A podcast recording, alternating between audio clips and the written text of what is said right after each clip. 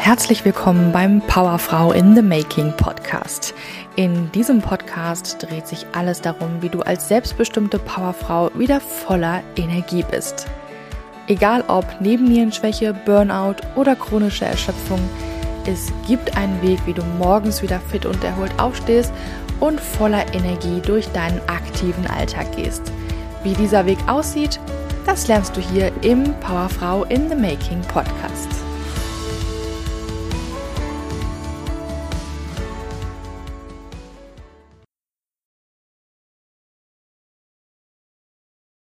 Ich heiße dich ganz herzlich willkommen zu einer neuen Folge. In dieser Folge werden wir uns die Stressachse genau anschauen.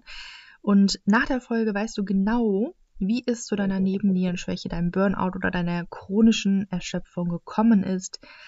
Wenn du also im Kern verstehen möchtest, was mit deinem Körper gerade los ist, wenn du unter Energielosigkeit, Kraftlosigkeit, innerer Unruhe, Schlafstörungen und vielen weiteren Symptomen leidest, dann ist diese Folge perfekt für dich. Um dich mal ganz kurz hier abzuholen. Ich sitze hier gerade auf meinem Bett mit meinem Laptop und dem Mikrofon unter meiner Bettdecke weil ich gerade noch nach dem perfekten Tonsetting für diesen Podcast suche. Also verzeih mir, wenn die letzten Folgen noch nicht so optimal waren. Vom Ton her, ich bemühe mich sehr. Aber lass uns in das heutige Thema einsteigen, denn es ist ein super spannendes Thema, wie ich finde. Wir sprechen nämlich heute über die Stressachse bzw. die HPA-Achse, was eine Abkürzung für Hypothalamus-Hypophysen-Nebennierenachse ist. Das musst du dir nicht wirklich merken. Wenn du weißt, es geht um die Stressachse, dann reicht das vollkommen aus. Und du kannst dir diese Stressachse wie eine Telefonkette vorstellen. Ich weiß nicht, in welchem Jahr du geboren wurdest. Ich bin jetzt fast 37 und als ich ein Teenie war, gab es noch kein WhatsApp, keine WhatsApp-Gruppen. Das heißt, wenn bei uns zum Beispiel in der Schule irgendwas am Stundenplan geändert wurde, dann wurde immer eine sogenannte Telefonkette gestartet. Wir hatten also eine Telefonliste, die alphabetisch sortiert war und jeder musste immer den anrufen, der nach ihm in dieser Liste eingetragen war, um zu sagen, dass irgendwie eine Stunde ausfällt oder so. Also stell dir diese Stressachse wie eine Telefonkette vor die durch deinen Körper geht, denn irgendwie muss ja im Körper kommuniziert werden okay, es ist gerade Stress angesagt, wir müssen irgendetwas tun.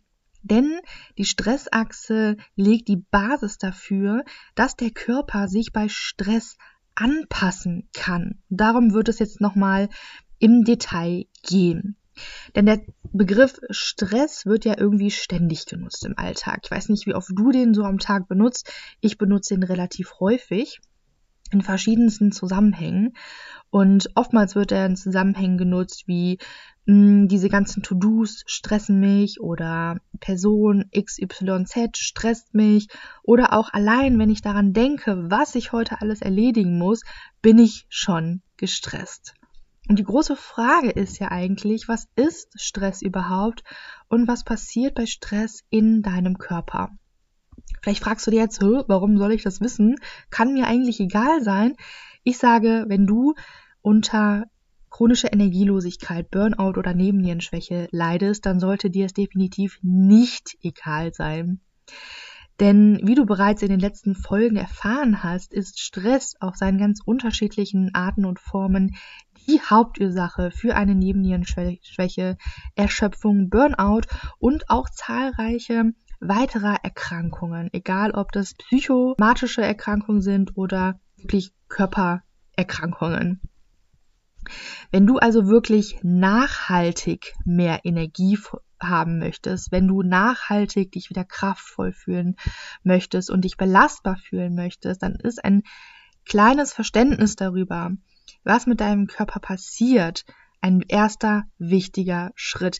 Denn ich persönlich bin überzeugt davon, wenn wir etwas verstehen, wirklich auf der rationalen Ebene verstehen, jetzt in diesem Fall, was Stress ist und was Stress mit deinem Körper macht, beziehungsweise wie dein Körper darauf reagiert, dann fällt es dir im Umkehrschluss auch leichter, etwas daran zu verändern.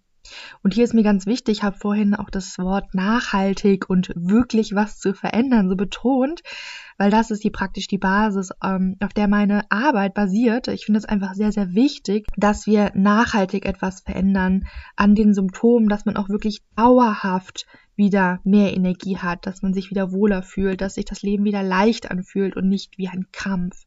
Und dafür darf man die Ursachen angehen und das ist die Basis, auf der meine Arbeit einfach steht.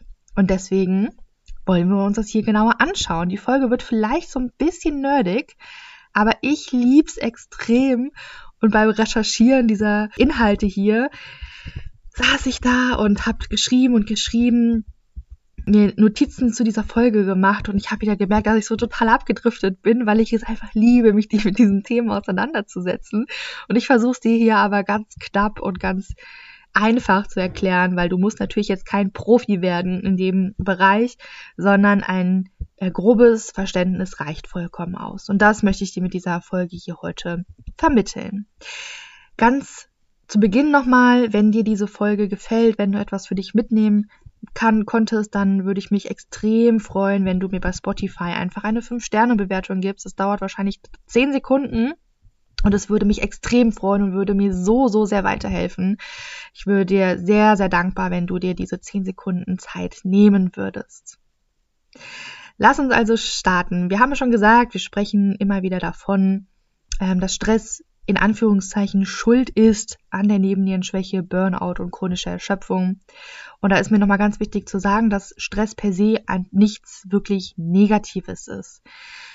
Tatsächlich brauchen wir Stress, um zu überleben. Denn der Stress aktiviert uns. In den meisten Fällen zumindest. Er kann auch manchmal lähmend sein, aber dazu können wir vielleicht in einer anderen Folge nochmal tiefer einsteigen. In erster Linie aktiviert uns Stress und das ist auch gut so. Stell dir mal vor, du gehst auf einer vielbefahrenen Straße spazieren, schaust du durch die Gegend, vielleicht ist der Himmel gerade richtig blau, die Sonne strahlt, die Vögel zwitschern und du bist so total entspannt, gehst auf dieser Straße und plötzlich kommt dir ein Auto auf deiner Spur entgegen. Und wenn du jetzt in diesem Augenblick weiterhin gelassen bleiben würdest und nicht reagieren würdest, dann würde das vielleicht für dich den Tod bedeuten. Und in einer solchen Situation rettet dein Stresssystem dir das Leben. Das Stresssystem sorgt also dafür, dass du dich dieser Situation anpasst, die jetzt gerade vorherrscht und entsprechend reagierst. Und es ist nicht nur in solchen extremen Situationen hilfreich, sondern auch Stress ist in normalen Alltagssituationen auch sehr, sehr hilfreich. Wenn es in einem richtigen Maß ist. Das ist ganz, ganz wichtig. Lass uns schauen, was Stress eigentlich bedeutet. Der Körper ist immer danach bestrebt, in einer Art inneres Gleichgewicht zu bleiben. Das nennt man auch Homöostase. Du musst dir diese ganzen Fremdbegriffe, wie gesagt, nicht merken. Wichtig ist, dein Körper ist danach bestrebt, ein inneres Gleichgewicht zu halten.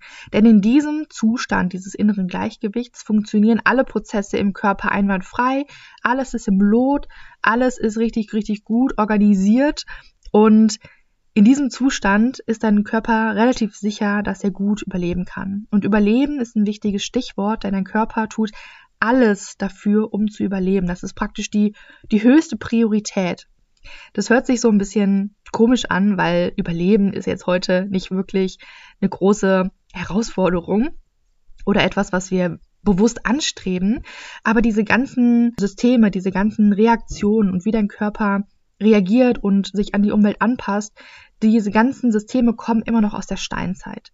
Und das hat sich bis heute nicht wirklich verändert. Also dein Gehirn und diese Stressachse funktionieren immer noch so wie bei den Menschen in der Steinzeit. Und damals war Überleben nicht selbstverständlich, so wie es heute vielleicht ist, sondern damals war es super, super wichtig, dass diese Stressachse einwandfrei funktioniert hat, weil sonst kann es ganz schnell, ja, den Tod bedeuten. Das ist nochmal wichtig im Hintergrund zu wissen, dass diese ganzen Systeme, wie gesagt, aus der Steinzeit kommen. Und dein Körper ist, wie gesagt, bestrebt, in dieser Homöostase zu bleiben, weil da ist die Chance, dass man überlebt, ziemlich groß. Wenn jetzt dein Körper Stress erfährt, dann ist dein Körper bestrebt, sich dieser Situation anzupassen, um dieses innere Gleichgewicht wieder herstellen zu können. Stress sorgt also dafür, dass wir uns wechselnden Umwelteinflüssen anpassen können. Und Umwelteinflüsse, das kann alles Mögliche sein. Und das ist was, was ständig passiert, also wahrscheinlich tausend Millionen Mal am Tag. Und ich habe wieder auch zwei Beispiele mitgebracht, wie man diesen Stress auch für sich positiv nutzen kann. Und zwar zum Beispiel, wenn man trainiert. Stell dir vor, du hast das Ziel, Muskulatur aufzubauen. Und mit diesem Ziel setzt man den Körper bewusst mit Absicht unter Stress, weil er dann darauf reagiert mit einem Zuwachs an Muskulatur. Du hast also das Ziel, Kraft aufzubauen, Muskulatur aufzubauen. Und deswegen trainiert man sehr, sehr intensiv an der Leistungsgrenze. Dadurch bringt man den Körper bewusst aus diesem Gleichgewicht. Man erzeugt also bewusst Stress im Körper. Und der Körper reagiert darauf.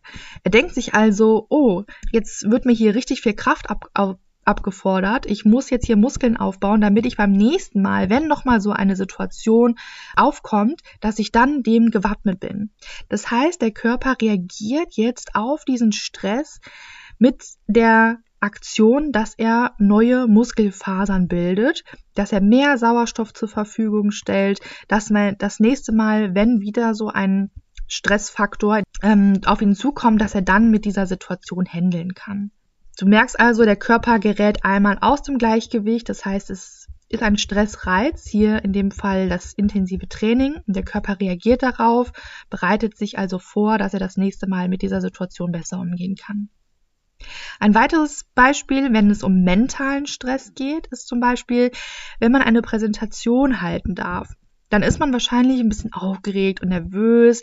Man hat sich gut vorbereitet und trotzdem ist man nervös. Das Herz schlägt schneller. Man schwitzt vielleicht ein bisschen. Man geht nochmal im Kopf alle Wörter und alle Slides dieser Präsentation durch, um optimal vorbereitet zu sein. Auch in dieser Situation wird die Stressachse aktiviert und der Körper passt sich auch dieser Situation sofort an, um diese Situation noch besser handeln zu können. Hier zum Beispiel beginnt der Körper damit, dass er dass er das Herz schneller schlagen lässt, dass der Körper optimal mit Sauerstoff versorgt ist, dass das Gehirn auch sehr gut mit Sauerstoff versorgt ist, dass man sich richtig gut fokussieren und konzentrieren kann. Also eine Basis dafür, wenn man einen guten Vortrag halten möchte. Alles andere, was gerade nicht so wichtig ist, was nicht im Fokus liegt, wird eher ausgeblendet, sodass man wirklich präsent sein kann und ich sag mal, abliefern kann. Du spürst zum Beispiel in dieser Situation weniger bis gar kein Hungergefühl, meistens auch nicht wirklich den Drang auf die Toilette zu gehen. Man ist nicht mehr müde, obwohl man vielleicht vorher ein bisschen müder war. Und wenn dann die Präsentation vorbei ist und das Stresslevel wieder runtergeht, dann verändert sich auch wieder alles man spürt vielleicht, dass man Hunger hat, man muss wieder auf die Toilette, man wird vielleicht wieder ein bisschen erschöpfter, ein bisschen müder. Aber während der Zeit der Präsentation ist man voll on point. Und dass wir das ähm, dann wirklich auch so umsetzen können, dass wir so on point sind, dafür ist diese Stressachse verantwortlich. Du siehst, Stress an sich ist erstmal etwas sehr Positives und sehr Nützliches. Jetzt lass uns noch mal ein bisschen mehr anschauen, wie der Körper das überhaupt schafft, sich diesen Situationen anzupassen. Also wie funktioniert das eigentlich? Warum fängt man dann an zu schwitzen? Warum kann man sich besser konzentrieren? Warum ist man dann plötzlich leistungsfähig in diesen Situationen? Und da wollen wir jetzt noch mal ein bisschen tiefer reinsteigen. Da kommt nämlich jetzt die Stressachse bzw. die HPA-Achse ins Spiel.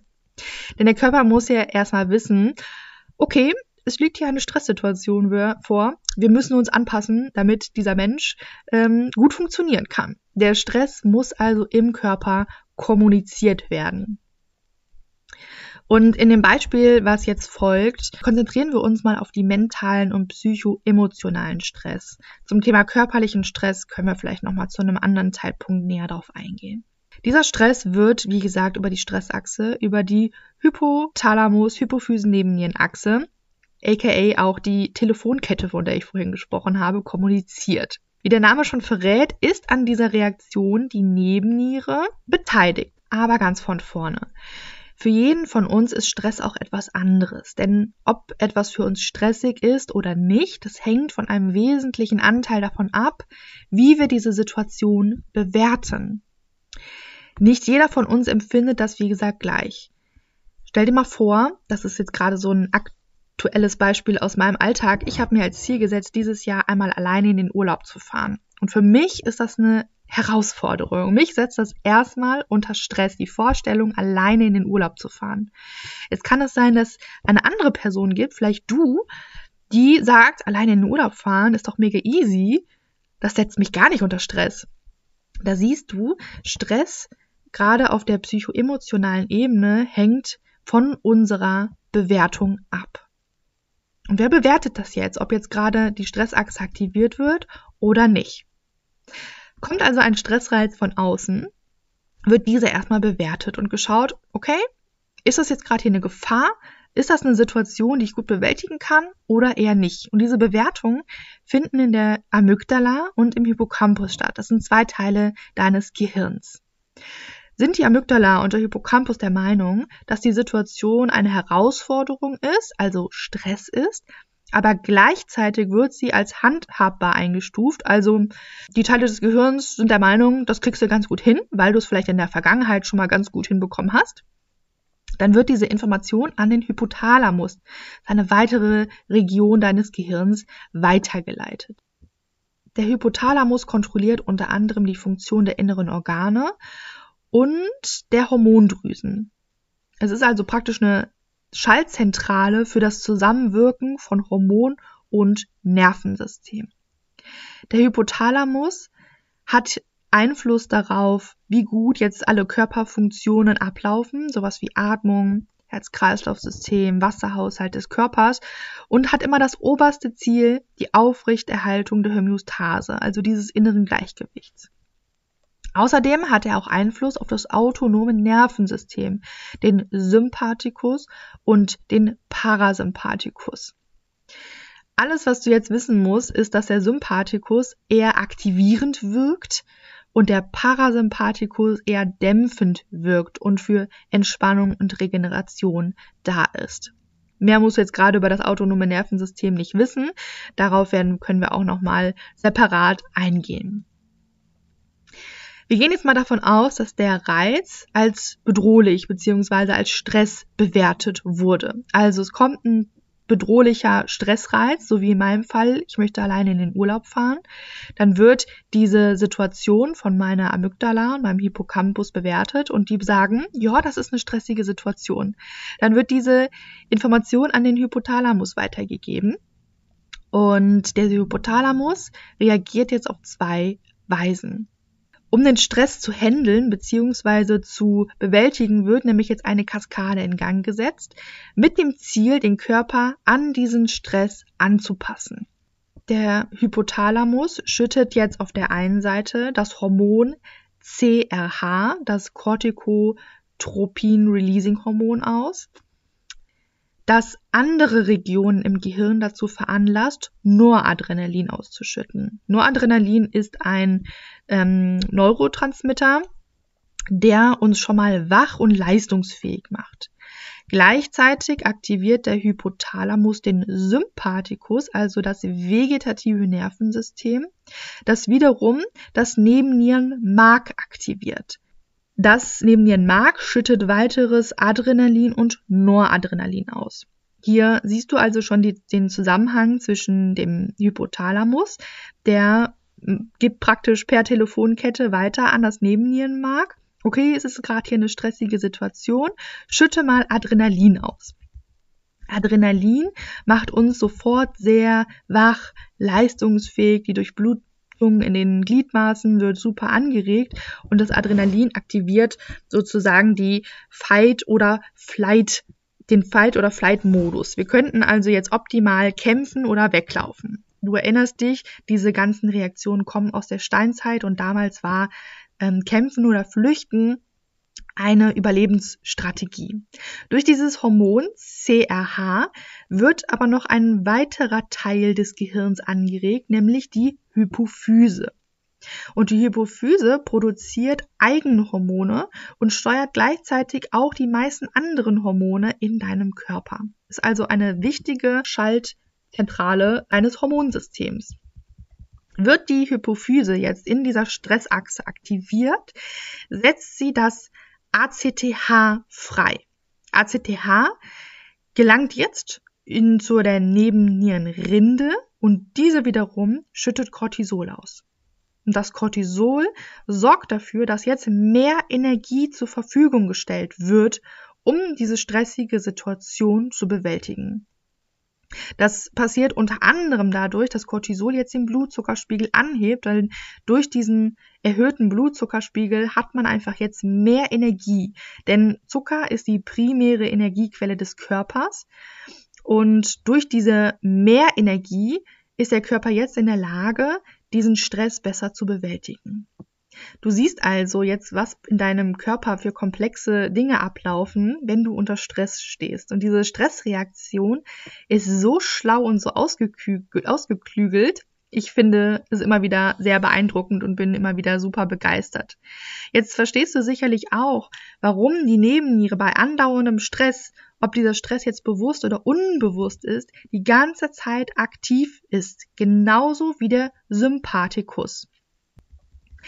Okay, wunderbar. Ich hoffe, du konntest mit dieser Folge jetzt ein ähm, bisschen besser einen Einblick in die Stressreaktion deines Körpers bekommen, hast verstanden, dass wenn wir unter Dauerstress stehen, weil wir unter so vielen unbewussten Stressoren auch leiden, dass die ganze Zeit die Nebenniere aktiv ist, dass die ganze Zeit der Sympathikus aktiv ist und dass das auf Dauer dann zu einer Nebennierenschwäche, Erschöpfung, Burnout und vielen weiteren Symptomen führen kann.